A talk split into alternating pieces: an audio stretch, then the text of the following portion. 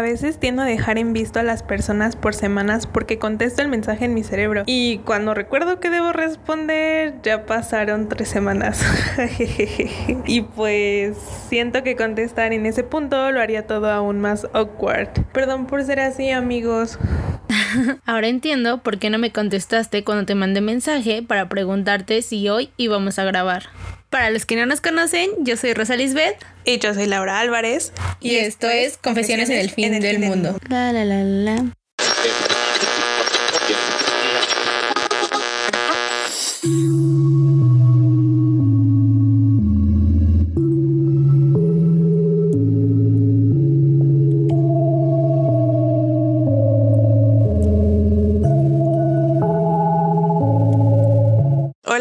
todos, ¿cómo están sobrevivientes? Esperamos que hayan tenido una buena semana, que independientemente de las condiciones en las que estamos, pues hayan podido hacer algo productivo a lo mejor de sus vidas o hayan encontrado una serie que, no sé, les haya gustado mucho o algo así.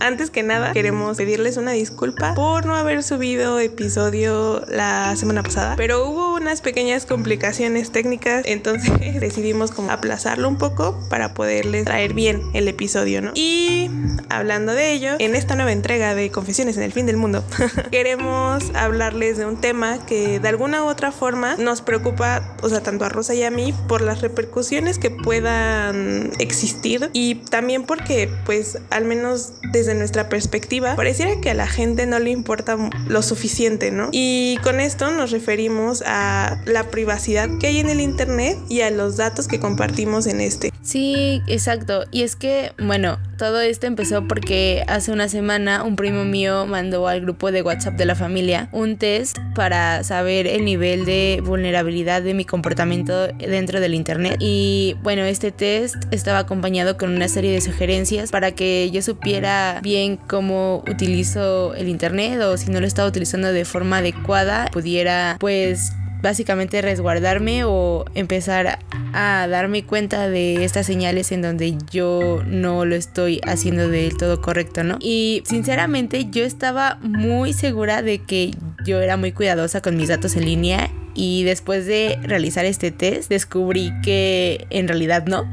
y bueno, creo que esto de estar seguro de, de, los datos que comparto y todo es algo que Lau y yo compartimos y pues le pasé este test para que ella lo hiciera y me dijera cuál fue su resultado. Ah, sí, y igual que tú, pues yo también creía que yo no compartía tantos datos o en, o sea, míos en internet, ¿no? Que tenía cuidado, que cambiaba a lo mejor tengo diferentes cuentas para que no en todas este, tenga el mismo correo, también campo contraseñas, ese tipo, pero pues, oh sorpresa, descubrí que también estoy muy expuesta independientemente de que a lo mejor tome estas precauciones y pues, no sé, realmente cualquier hacker, aunque no sea de Anonymous, también podría acceder a mi información privada. Sí, exacto, y es por esta razón que hoy quisiéramos hablarles sobre la importancia de nuestros datos dentro del Internet y sobre todo porque en los últimos días se hizo viral la noticia de que TikTok iba a ser porque la empresa que la creó se estaba robando información privada de los usuarios. Y bueno, una de las cuentas de Anonymous, la que más seguidores ha ganado desde lo ocurrido,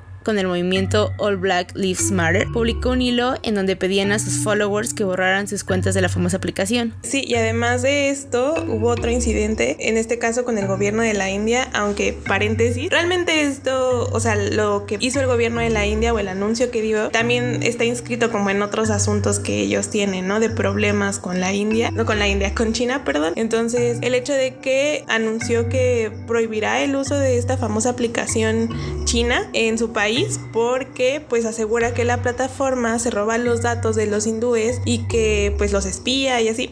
y pues al final esto va a terminar siendo un problema de seguridad nacional del país, ¿no? Y se corrió el rumor también de que en otros países se aplicaría esta misma medida que tomó India, como en el caso de Estados Unidos. Y pues ante esto algunos eh, TikTokers, igual mexicanos famosos, manifestaron su preocupación sobre el cierre de esta plataforma y pues también comenzaron, ¿no? A, a plantear otras alternativas para continuar subiendo su contenido, como por ejemplo Instagram o, YouTube, ¿no? En caso de que la aplicación cierre o sea bloqueada de México. Sí, así es. Pero el robo de datos privados no solo está dentro de las aplicaciones que utilizamos casi a diario. Por si no lo sabían ustedes, también existen otras formas de acceder a información íntima de todos los usuarios del Internet. Por ejemplo, el robo de identidad o el phishing son de las prácticas más comunes y tan solo en esta cuarentena Google ha detectado más de 18 millones de correos que han realizado esta práctica. Sí, y bueno, si ustedes no saben qué es el phishing, realmente es una práctica eh, de fraude en la que pues una persona se hace pasar por un empleado de alguna empresa o institución importante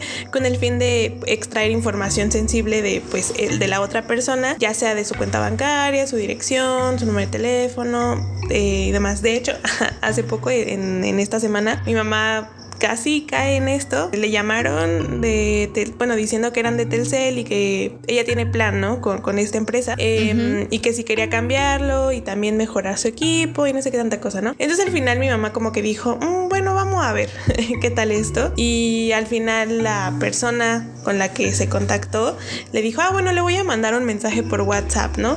Y a ella le explicó. Y cuando eso sucedió, pues a mí me dijo, oye, este, ah, o sea, como que está bien esto, ¿Crees que si deba de aceptar el cambio o no? Y ya cuando vi, o sea, uno, generalmente los de Telcel siempre, siempre, siempre mandan, más bien hablan por teléfono y toda la comunicación se hace por teléfono. Nunca piden que, que contesten por otra plataforma, a no ser que sea, no sé, el sitio oficial de, de Telcel, en dado caso, o te mandan directamente al, al centro de atención a clientes, ¿no? Pero pues con todo esto de la pandemia, pues realmente no se puede en este momento. Entonces cuando yo lo vi le dije como de, mm, eso me suena que es fraude, mejor bloquea el número o simplemente al final dile como, no, no me interesa, gracias y ya. Porque pues probablemente lo que ellos querían era extraer la información de la cuenta bancaria de mi mamá o, no sé qué otro tipo de información, pero pues sí es como preocupante, ¿no? Que también te lleguen de esa forma y pues que tú confíes porque dices, ah, mira, es de, es de la empresa en donde, no sé, te estoy contratando algún servicio. Sí, exacto. Y pues en este sentido, el hecho de saber que mis datos personales pueden ser vulnerados por cualquier empresa o incluso por un estafador como lo que pasó con tu mamá, por lo menos a mí me causa demasiado conflicto porque pues aunque yo no quiera, muchas veces tengo que aceptar el compartir ciertos datos para poder acceder a varias aplicaciones o a varios servicios de internet. Sí, yo opino lo mismo que tú. Actualmente me parece casi obligatorio que para abrir alguna cuenta de correo o red social tengas que compartir datos importantes, ¿no? Como tu número de teléfono o tu nombre completo. O en otras ocasiones, pues también hay aplicaciones o páginas como Amazon en donde no solamente tenemos que compartir los datos que ya mencioné, sino también pues nuestra dirección y nuestra cuenta bancaria. Y por mucho que sea una empresa grande, nada asegura que no vaya a sufrir un ataque eh, que deje expuesto los datos de sus clientes, ¿no? O sea, hace unos años, por ejemplo, Sony fue vulnerado y salió, se hizo, se hicieron como públicos los datos de sus clientes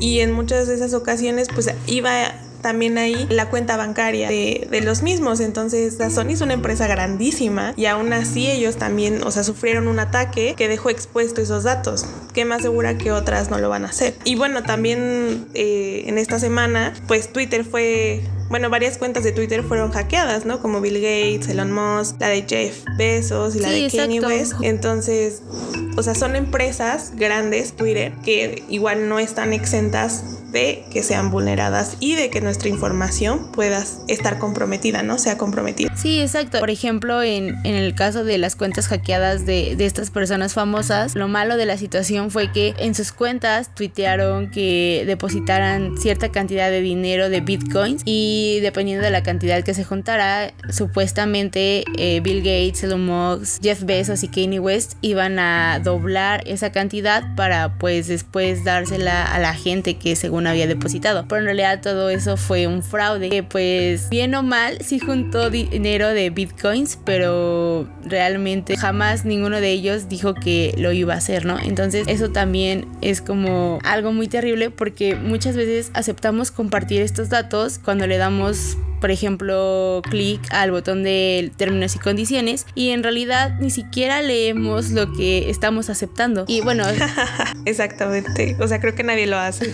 Ajá, porque al final cuando navegamos por el internet lo que más nos importa es obtener un beneficio o cierta accesibilidad a un producto de información, ya sea a una red social o a una tienda online. Y pues lo que menos nos preocupa es el dar nuestra información, es solo como acepto y ya luego lo voy a leer, cuando en realidad ni siquiera lo vamos a leer después, ¿no? Pero pues a veces solo nos hacemos creer que sí lo vamos a hacer. Ah, sí, y bueno, es que a veces eh, también bueno, creo yo, el hecho de tener una cuenta en alguna red social, de estar conectados, también se debe como a la presión social, ¿no? Justo porque todo mundo tiene cuenta en Facebook, tiene cuenta en Twitter o en, no sé, alguna otra red como Instagram a lo mejor. Y eso nos obliga, o bueno, yo siento que sí genera una cierta presión para que nosotros también estemos ahí. Ustedes dirán, bueno, a lo mejor al final pues tú tienes la decisión de decir sí o no, quiero abrir mi cuenta, pero pues también en algunos empleos, o sea, es necesario que tengas una cuenta en estas redes sociales o que tengas tu cuenta de, Gmail o otro tipo de, en otras aplicaciones a lo mejor o plataformas que también te van a obligar a, a, que compartas tus datos. Sí, o sea, por ejemplo, LinkedIn también, que es esta plataforma en donde es una de las plataformas más conocidas y donde más usuarios existe, en donde pues la gente puede conseguir trabajo, ¿no? O se postula para conseguir un empleo. Y para poder hacerlo tienes que subir información privada, tu nombre, tu edad, tu teléfono, tu currículum, todo lo que has hecho básicamente. Entonces, si en algún momento alguien hackea esa plataforma o tu cuenta, pues va a tener acceso a bastantes cosas privadas. Ajá, eh, exacto. Igual en eso, o sea, yo sé que tú accedes a compartir esos datos, pero al menos a mí sí me preocupa como exactamente quién los va a ver, porque pues ahí es un poquito a lo mejor más público por el hecho de que es una red para hacer networking, ¿no? Para conectarte con otras personas o con otras, ajá, para conseguir un empleo, por ejemplo, y ahí yo siento que es como un área muy gris entre que lo haces porque es es un beneficio para ti, pero no necesariamente, al menos en mi caso, estoy como tan cómoda haciendo. No, yo tampoco. Y bueno, es que al final del día estoy segura que tanto tú, Lau, como yo, de cierta manera vamos a seguir compartiendo estos datos privados en varias plataformas de internet, por ejemplo, en, la que habíamos dicho, aun cuando no estamos del todo de acuerdo y estamos conscientes de, las repercusiones que esto puede traer y pues así como las estafas o el robo de identidad, ¿no? Quizás sea porque hasta ahora no nos, no nos ha pasado nada grave al proporcionar esta información y es por eso que seguimos dejando este tema como algo que solo nos genera conflicto, pero no estamos haciendo algo concreto para cambiar y es que realmente estamos dispuestas a cuidar la información que ronda en el Internet de nosotras. Mm, y bueno, con esto, o sea, no queremos que piensen que estemos satanizando el uso del Internet o de las redes sociales, o sea, por algo estamos aquí, como ya les expliqué, o sea, con el uso de, de la plataforma que antes mencionaba Rose, pues es benéfico al final para nosotros. Pero, o sea, también creemos que pues tiene su lado negativo y que hay cosas negativas y que hay cosas buenas. Y eh, a lo mejor esto sonará muy boom de mi parte. Pero pues Facebook, por ejemplo, eh, ha hecho que muchas personas al final se encuentren con amigos o familiares que tenían mucho tiempo sin ver. Y yo siento que eso es algo bonito, que al final pues, no sé, te, es, algo benéfico para ti. Eh, o al menos en nuestro caso, creo que también hablo por Rosa, eh, muchas veces Twitter nos permite enterarnos de eventos o noticias al momento.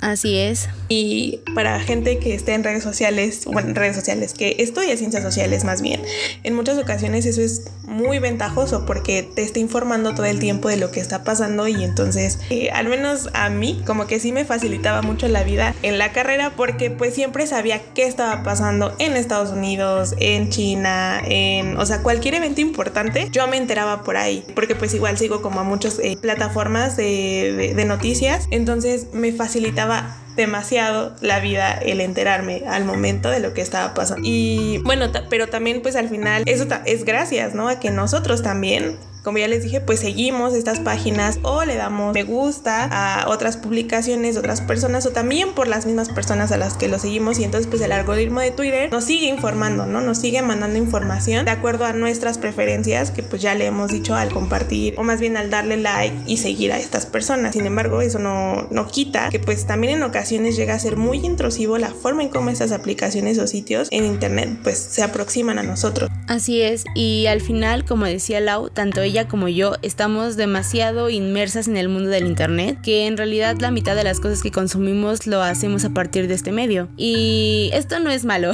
no es como que ya estamos diciendo que es lo peor que puede suceder, porque finalmente nos encontramos en la era digital en donde desde hace años se ha optado por migrar a muchas acciones que antes hacíamos en persona y pues qué decir ahora en tiempos de pandemia en donde solo podemos ver y seguir en contacto con nuestros familiares y amigos a través de una pantalla. Lo cual creo yo es algo bueno dadas las circunstancias en las que estamos. Exacto, lo que intento decir es que su uso puede ser muy práctico para todos nosotros, pero también tiene algunas repercusiones que no siempre nos ponemos a a pensar o a cuestionar. Y quizá en realidad mi conflicto con el proporcionar mis datos privados, dígase mi nombre, nacionalidad, número de teléfono o lo que me gusta o no, radica en que quienes están haciendo uso de esa información la utilizan para venderme cosas. Y sí, ya sé que en este mundo todo gira en torno al dinero, aprende algo dinero, ah.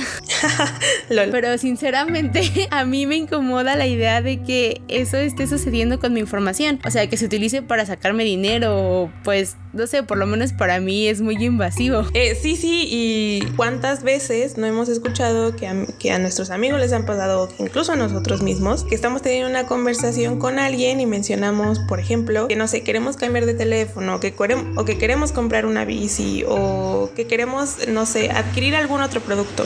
Ajá.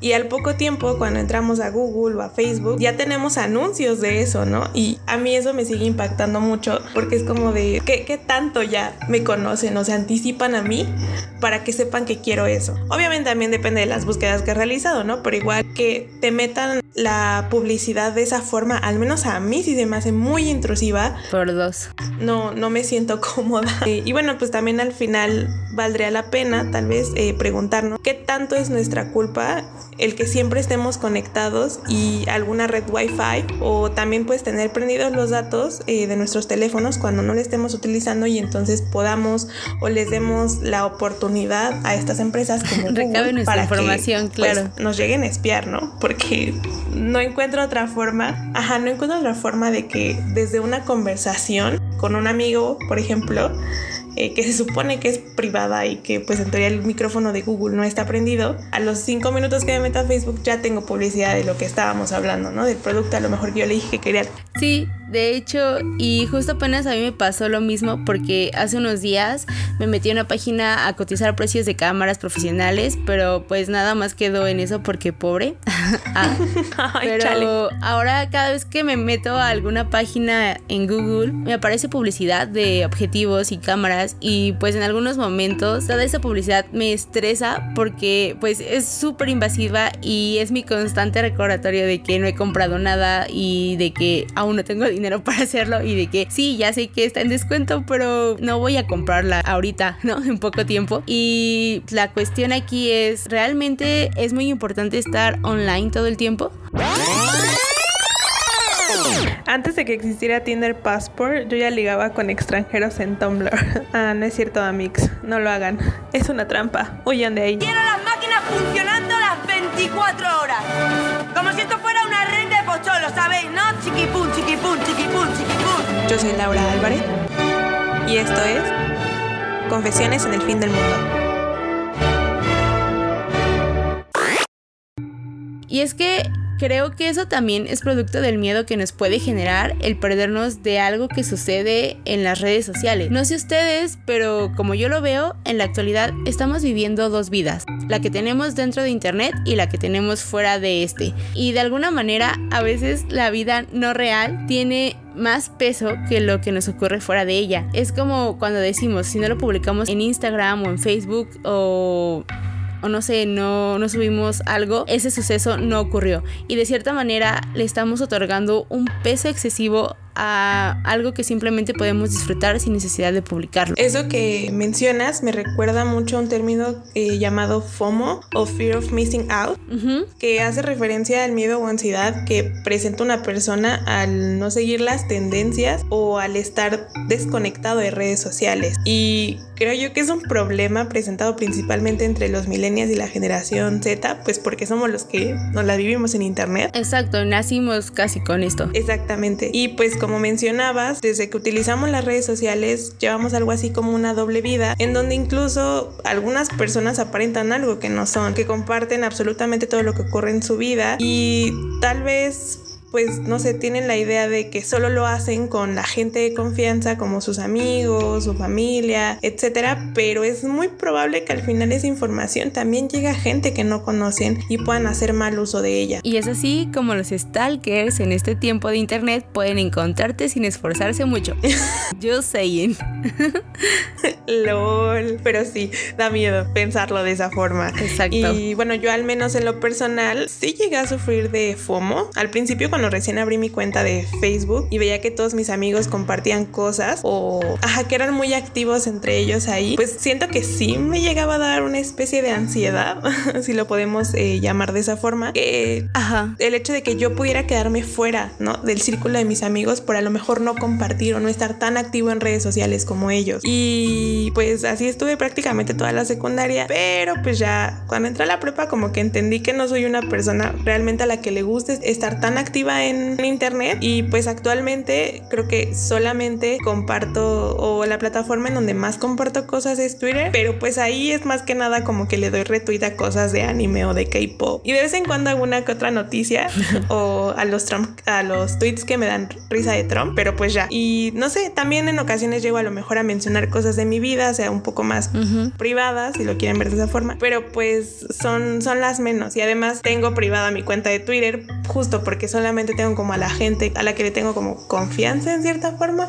Ajá. Pero bueno. Y bueno, en mi caso, creo que yo no he llegado a sentir tanto el FOMO. Si bien cuando abrí mis redes sociales sí era mucho más activa en ellas y prácticamente me la pasaba haciendo tweets todo el día o veía Facebook y Tumblr muchísimas veces. Después de varios meses perdí el encanto de hacerlo. Y quizá un poco porque no entiendo muy bien la dinámica de las mismas redes sociales o porque soy más cerrada con lo que quiero compartir en ellos y de lo que la gente se entera sobre mí o de lo que estoy haciendo. Además, personalmente, bueno, siempre he sido muy terrible para mantener conversaciones por mensaje y básicamente la mayoría de las redes sociales nos ayudan a seguir interactuando con los otros a la distancia, ¿no? Y sin embargo, creo que yo sigo siendo del team que prefiere interactuar en persona más que en digital, porque en serio soy muy terrible tratando de mantener una conversación, eh, ya sea por mensaje o por, por alguna otra red social, porque... Lo puedo comprobar.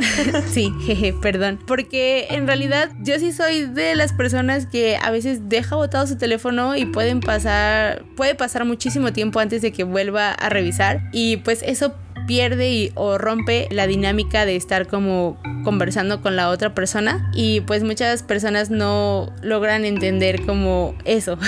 Entonces yo creo que no me da miedo el perderme de la conversación de internet porque incluso conectada a veces me pierdo de muchas cosas o de muchos memes o de lo que se está hablando porque luego no soy tan activa en ellas, ¿no? Pero es verdad que existe mucha gente que sufre de FOMO y la ansiedad que le genera el no ser parte de lo que ocurre en las redes sociales es muy real y parecerá burla o algo así, pero es como algo de lo que sucede en el primer episodio de la tercera temporada de Black Mirror. Y por si no lo han visto, es un buen momento de que vayan a verlo y entiendan esa referencia. Ok, bueno, la iré a ver. ¿No lo has visto? No, no lo he visto. ok. Bueno, sí tienes que ir a verlo, o sea, porque sí está relacionado con lo que estamos hablando en este episodio. Ok, la, la pondré en mi lista de cosas pendientes por ver. sí, creo que me quedé en las... Shame on you. ¿Cuál es, cuál es el, el, tercer episodio, el primer episodio de la tercera temporada? Este, no, no recuerdo cómo se llama en este momento, pero es el de la chica que Bueno, más bien, ese en un mundo en donde todo lo que consiguen o todo lo que compran lo pueden hacer a partir de los likes y las estrellas que tienen o que han juntado en redes sociales. Entonces, la gente o la interacción que tiene la gente contigo es calificada y si tú tienes una mala actitud ante ellos, pues te van bajando puntos. Y esos puntos que estás perdiendo también te quitan el acceso a otras cosas como a tener un mejor lugar de trabajo, una mejor casa o un mejor transporte. Y pues la protagonista de este capítulo está súper obsesionada con tener su vida perfecta, pero realmente no es que tenga una vida perfecta, solo está intentando hacerlo. Y pues suceden un montón de cosas hasta que ella se da cuenta de que está mal y que realmente se puede vivir sin todo eso. El único problema es que, bueno, por ejemplo, en la serie sí es muy necesario el tener todas estas estrellas para poder adquirir más cosas, para obtener beneficios, ya sea de un trabajo, de una casa o de comprar cosas. Y pues por lo menos en la vida real no es tan así, pero a veces lo llevamos casi a esos extremos. Wow, la, tengo que ver definitivamente. Sí, me, sorprende que no la hayas visto, pero tienes que verla. No, es que creo que nada más vi hasta la segunda temporada de Black Mirror y después no sé qué pasó que como que le perdí el rastro y como que ahí la dejo, o sea, la, tengo como de, ay, sí la tengo que terminar de ver algún día, pero no, nada más vi hasta la segunda, perdón amigos. Muy mal. La voy a ver. Muy mal. Yo siempre he creído que una de las redes sociales más importantes es Instagram, pero realmente solo el 30% de los mexicanos con acceso a internet tiene una cuenta. Hoy, adiós a mi sueño de volverme una fotógrafa reconocida por esta red social. Ah. Yo soy Rosa Lisbeth. Síganos en Twitter e Instagram como arroba podconfesiones.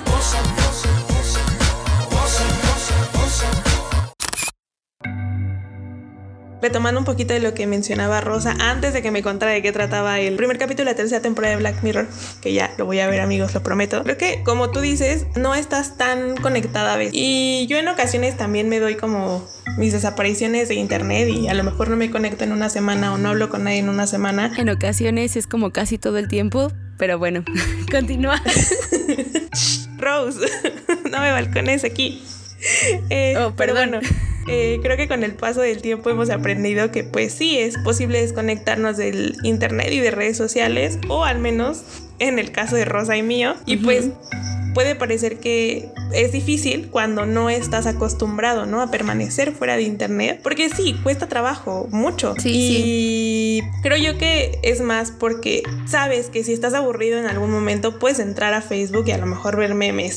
O tal vez si eres una persona muy extrovertida o que le gusta mucho estar en YouTube o en cosas así, pues también, ¿no? Te va a costar trabajo alejarte de eso o de no estar en contacto con otras personas, con tus amigos o familia, a lo mejor que no puedes ver físicamente, pero sí a través de, de redes sociales. Y también yo creo que permanecer conectado todo el tiempo, pues se vuelve algo cómodo al final, ¿no? Para nosotros. Confirmo. Porque la información o las cosas llegan a nosotros sin tanto esfuerzo. Y hace poco, voy a hacer un pequeño paréntesis, Alvinch sacó, Alvinch es un youtuber que habla de música, sacó un video donde habla sobre cómo es que nos manipulan, él lo, lo pone así, ¿no? Para, para que nos guste cierto tipo de música. Véanlo, se me hace muy interesante porque justo mencionaba que, por ejemplo, plataformas como Spotify ya te tienen o ya saben tanto tus gustos. Sí, sí, sí. Que te recomiendan canciones. Ya prácticamente tú no tienes que pensar, sino simplemente sabes que si le pones a las recomendaciones que te da Spotify, estoy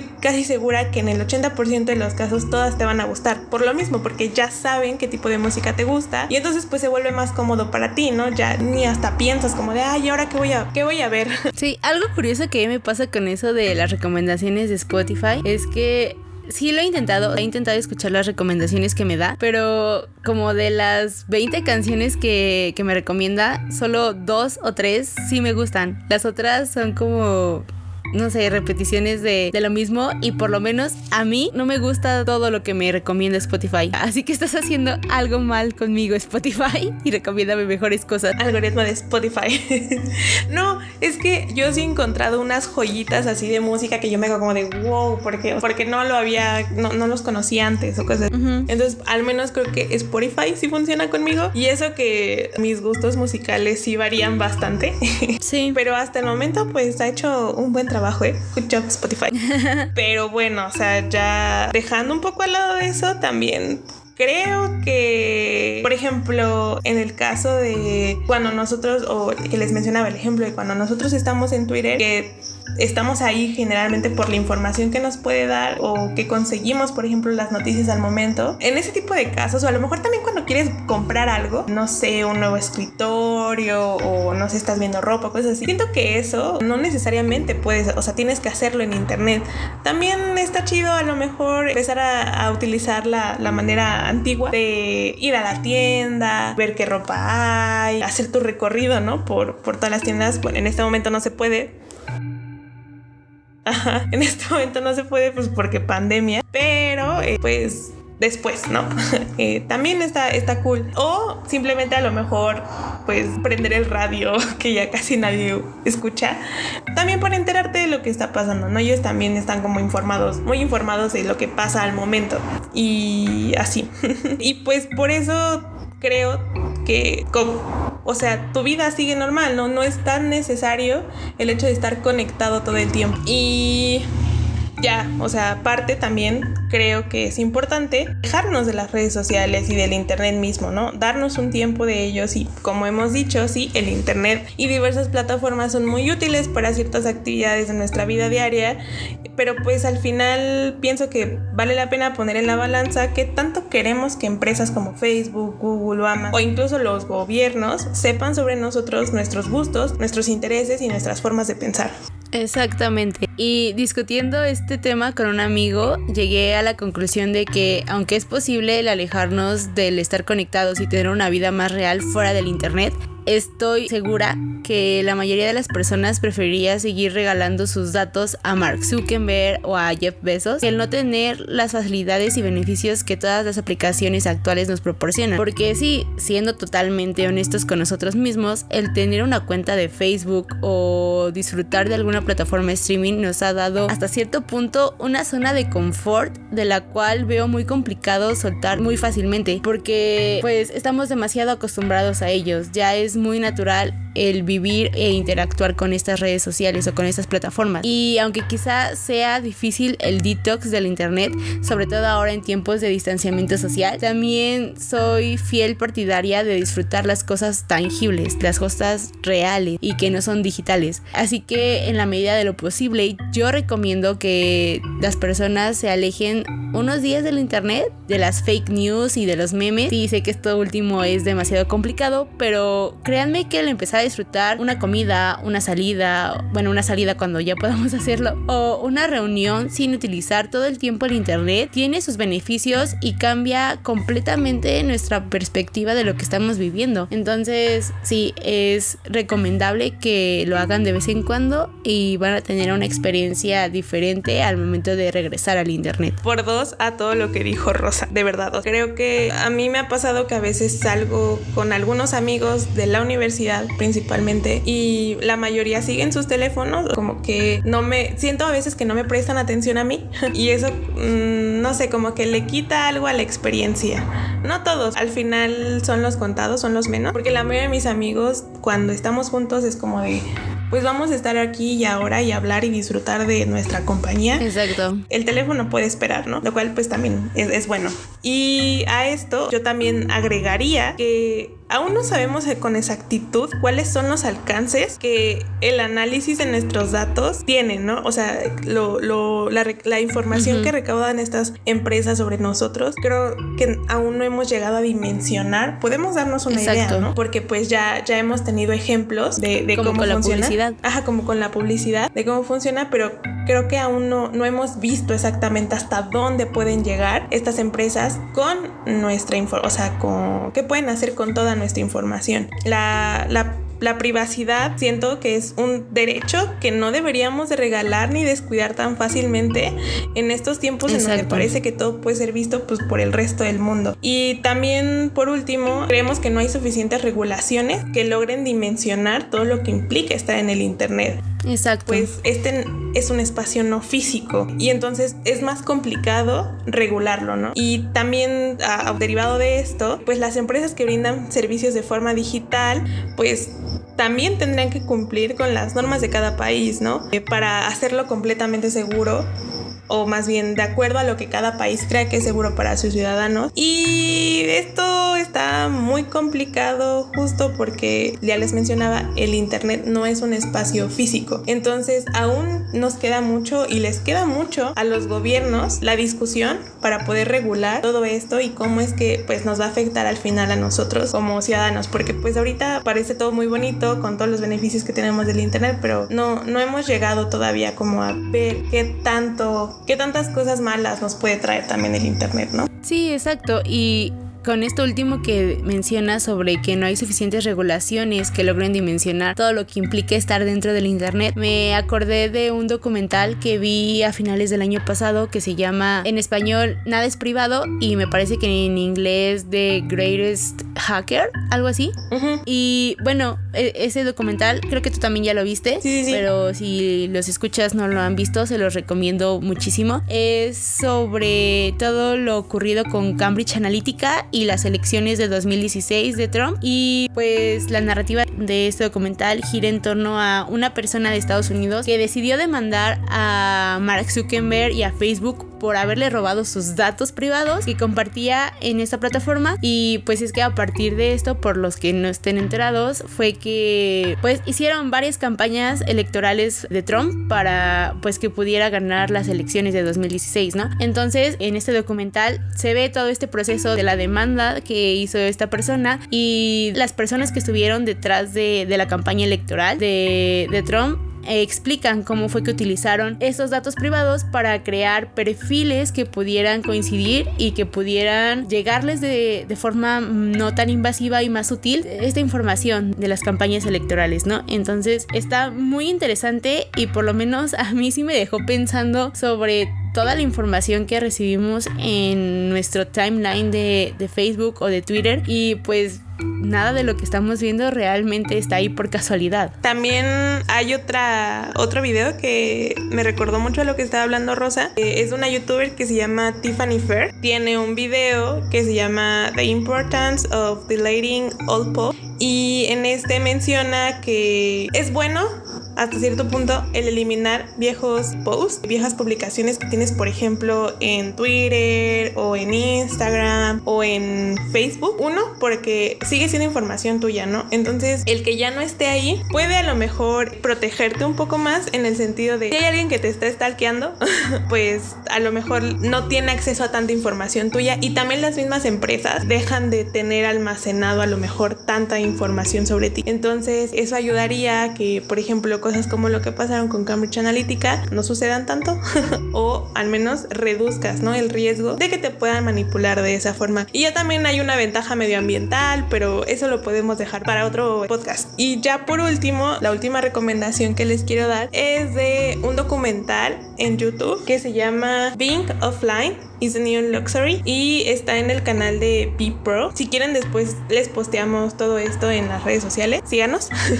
y hasta cierto punto este documental fue el que me hizo empezar a reflexionar más sobre por qué es importante alejarnos de redes sociales. Y no sé, a mí me, me, causó como muchas cosas al verlo, porque es la primera vez que yo me planteé que jamás estamos desconectados o que ya es muy raro que estemos desconectados, porque nos pasa que de repente, generalmente cuando estás en tu casa, pues tienes el wifi prendido y entonces pues tu teléfono todo el tiempo está conectado, ¿no? Y cuando sales de tu casa o te encuentras alguna red wifi o prendes tus datos, nunca estás completamente fuera del internet.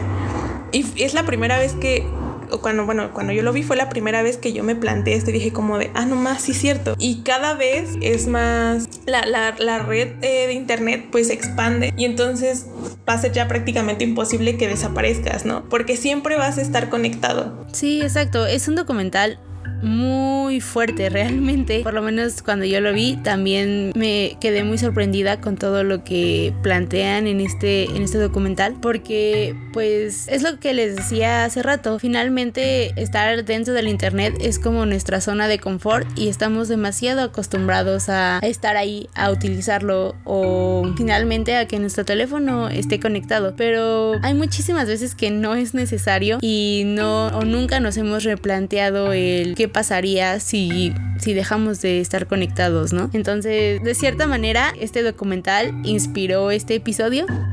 Sí. Eh, si quieren verlo también para que estén como en el mismo contexto que nosotros, se los recomiendo bastante también. Y bueno, eso ha sido todo por hoy. sí, si llegaste hasta aquí, confiésanos si también le pones una cinta adhesiva o un post-it a la cámara de tu computadora para que no te espíe el FBI. Lol, yo sí lo hago.